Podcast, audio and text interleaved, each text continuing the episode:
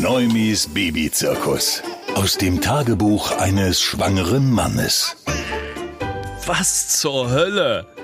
Was ist denn ein Familienbuch? Haben wir sowas? Und warum brauche ich meine Geburtsurkunde für die meines Kindes? Wie, wieso reicht denn nicht einfach der Ausweis? Und wo ist eigentlich das Formular für die Erklärung der Namensweiterführung? Und haben wir eigentlich schon alle Unterschriften für diese, diese Vaterschaftserklärung? Warum kann ich Elterngeld online beantragen, aber fürs Kindergeld muss ich den Antrag online abrufen, ausdrucken und umständlich dann per Post einreichen?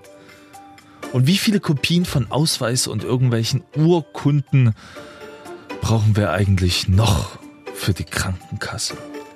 Ohne Mist. Wenn du in Deutschland ein Kind zur Welt bringst, da musst du dich echt mit massig Bürokratie auseinandersetzen. Da bräuchte es ja fast schon einen Doktortitel, um das alles zu raffen, wie das funktioniert. Und auch ganz ehrlich, ohne die Erfahrung aus dem Umfeld hätte ich wahrscheinlich noch zig Stunden mehr nachlesen und nachfragen müssen. Ich habe jetzt schon gefühlte Tage darin investiert. Allein das immer wieder ausfüllen und auch immer wieder falsch ausgefüllt fürs Elterngeld, das treibt dich fast in Wahnsinn.